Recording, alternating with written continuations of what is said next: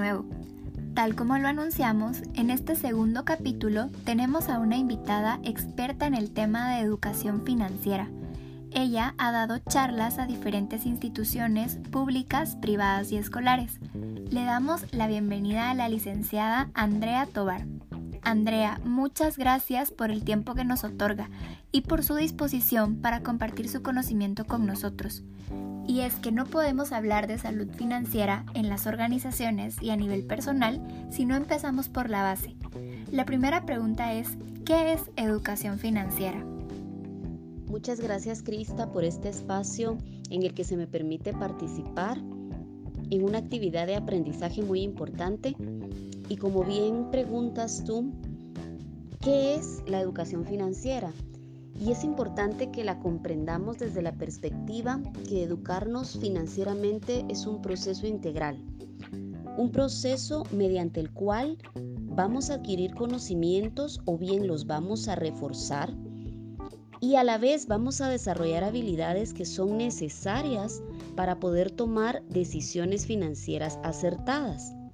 Esto con el único fin de incrementar el nivel de bienestar tanto personal y familiar. Apegado a nuestra educación financiera, tenemos que ser muy conscientes que no solo vale la pena tener conocimientos y habilidades, sino destrezas para esa toma de decisiones acertadas que van a, impactar tanto en el ámbito personal, porque todos contamos con nuestros ingresos para poderlos utilizar en nuestros gastos de vida, en nuestros gastos familiares, que esto nos permita alcanzar un nivel, una calidad de vida más adecuada, adquirir bienes y servicios, administrar de manera adecuada los recursos con los que contemos y que nos permita esto desarrollarnos, lograr estabilidad económica y adquirir un patrimonio a futuro. Así bien, el buen manejo o manejo inadecuado de esos conocimientos y de esas habilidades y destrezas llegan a impactar también a nivel macro, es decir, una persona que se afecte financieramente a nivel personal afectará a su círculo más inmediato, su familia y por lo tanto también a nivel país. La carencia de educación financiera en la población afecta significativamente porque al tener usuarios que estén mal informados, carecemos de las capacidades y las competencias necesarias para incrementar el desarrollo económico y financiero del país. Es por eso que la educación financiera apunta a tener usuarios del sistema mejor informados y capaces de cumplir con sus compromisos y asimismo hacer valer sus derechos en el sistema financiero. Gracias Andrea. Me llama mucho la atención cuando menciona que la carencia de educación financiera no solo me afecta a mí directamente, sino a mi familia e incluso es un tema a nivel de país. Por ello es tan importante saber, y se lo pregunto, ¿cómo obtener una adecuada salud financiera? Qué interesante pregunta, Krista. ¿Cómo llegamos a obtener una salud financiera? Con el bolsillo ocurre exactamente lo mismo que con nuestra salud. Si no sentimos dolor o molestia alguna, no acudimos al médico. No tenemos una cultura de prevención. Sin embargo, los chequeos periódicos resultan muy importantes para detectar a tiempo posibles problemas de salud que de acentuarse pueden convertirse en un verdadero riesgo a mediano y largo plazo. Lo mismo sucede con nuestras finanzas. Si acostumbramos a hacer diagnósticos y chequeos periódicos de la manera en la que estamos siendo administradores de nuestros recursos, podremos tener un mejor resultado al respecto de cómo manejamos las finanzas. Y para ello sugerimos 10 tips claves que toda persona debe de contar al momento de trabajar por esa salud financiera. El primero es hacernos de herramientas de control como el presupuesto. Saber con cuánto cuentas y lo que puedes hacer con el dinero es la piedra angular para llevar una buena administración y sobre todo alcanzar las metas financieras. El segundo tip es ahorrar al menos el 10% de los ingresos mensuales. El tercer tip, no te endeudes. La deuda como tal no es mala, el sobreendeudamiento sí, al perder la capacidad de pago. Es importante evitar incurrir en un nivel de deuda superior al 30% de los ingresos. Cuarto tip, diversificar las inversiones. No hay que utilizar una sola opción. La diversificación reduce riesgos. Como número 5, nombramos la multiplicación de esas fuentes de ingreso. El nivel de vida se verá menos minado en caso de perder alguna de las fuentes de ingreso. Comparar. Una persona que realiza un consumo inteligente es capaz de comparar el costo de financiamiento que se desea contratar. Hay que saber elegir entre las mejores opciones en términos de plazo y de costo. Es importante no abusar de la tarjeta de crédito. Hay que utilizar la tarjeta de crédito como un medio de pago. No es una extensión de nuestros ingresos y el costo del financiamiento es superior a otras opciones de crédito. Si se utiliza de manera inteligente, el crédito juega a nuestro beneficio. Es importante no atrasarse en el pago de las deudas ni en la cobertura de seguros. Una manera de ahorrar y mantener equilibrio en las finanzas es pagar a tiempo. Así evitar el pago de intereses moratorios, por pago tardío y por cobranzas, entre muchos otros. El consumo inteligente, la capacidad de comparar, de cotizar, de evaluar, teniendo siempre presente el costo-beneficio de aquello que queremos adquirir. Y uno muy importante, debemos recordar que nos educamos por el ejemplo. Si somos padres de familia, es importante enseñar el hábito del ahorro desde temprana edad.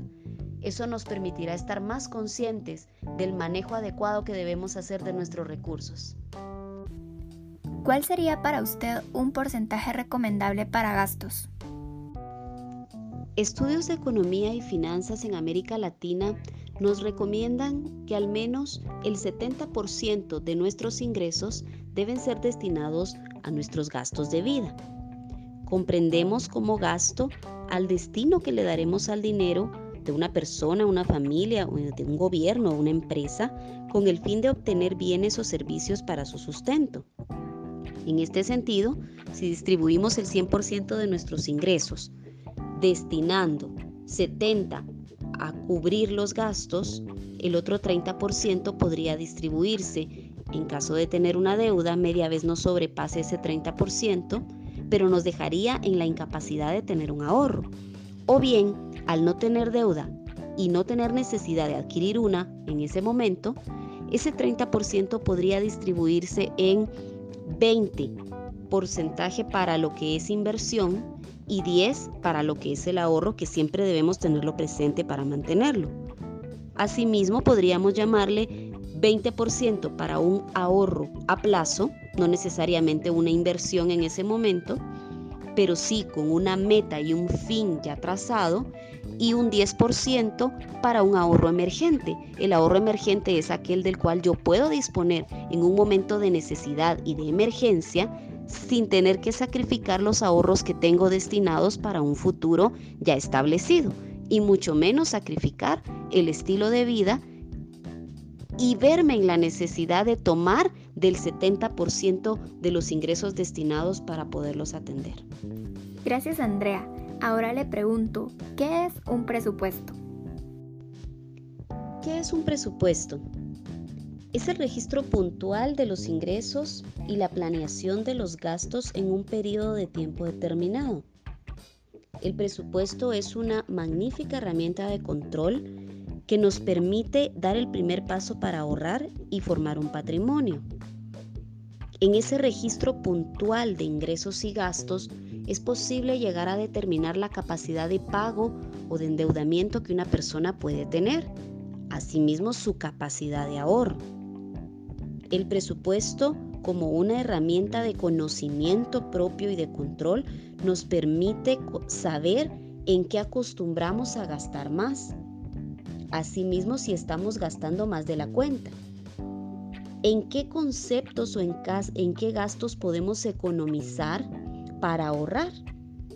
Y sobre todo, y muy importante, podemos llegar a determinar si acostumbramos a gastar por impulso. Muchas gracias Andrea. Creo que al hablar del presupuesto es inevitable hacer la pregunta, ¿cómo puedo yo hacer un buen presupuesto? Muy bien, ¿cómo podemos hacer un presupuesto? Definitivamente necesitamos llevar el registro puntual tanto de los ingresos fijos y variables como de los gastos fijos y variables. El presupuesto se realiza o se determina en el periodo en el que la persona recibe los ingresos. Esto puede ser un presupuesto diario, semanal, quincenal o mensual. Depende el que le sea de más utilidad para el control de la persona, a la familia. Es importante clasificar en dos grandes categorías a los gastos. Los gastos fijos que van a ser todos aquellos que no pueden dejarse de consignar en el presupuesto y que atienden a las necesidades básicas como lo son la alimentación, los servicios básicos, la electricidad, el agua, la renta, la deuda si ya se ha adquirido, la educación, el transporte. Los gastos ocasionales o variables pues son aquellos en los que, como bien lo dice, ocasionalmente los tenemos, como la recreación, las vacaciones, los regalos, esos pequeños gastos que aparecen y que no son considerados permanentemente en el presupuesto.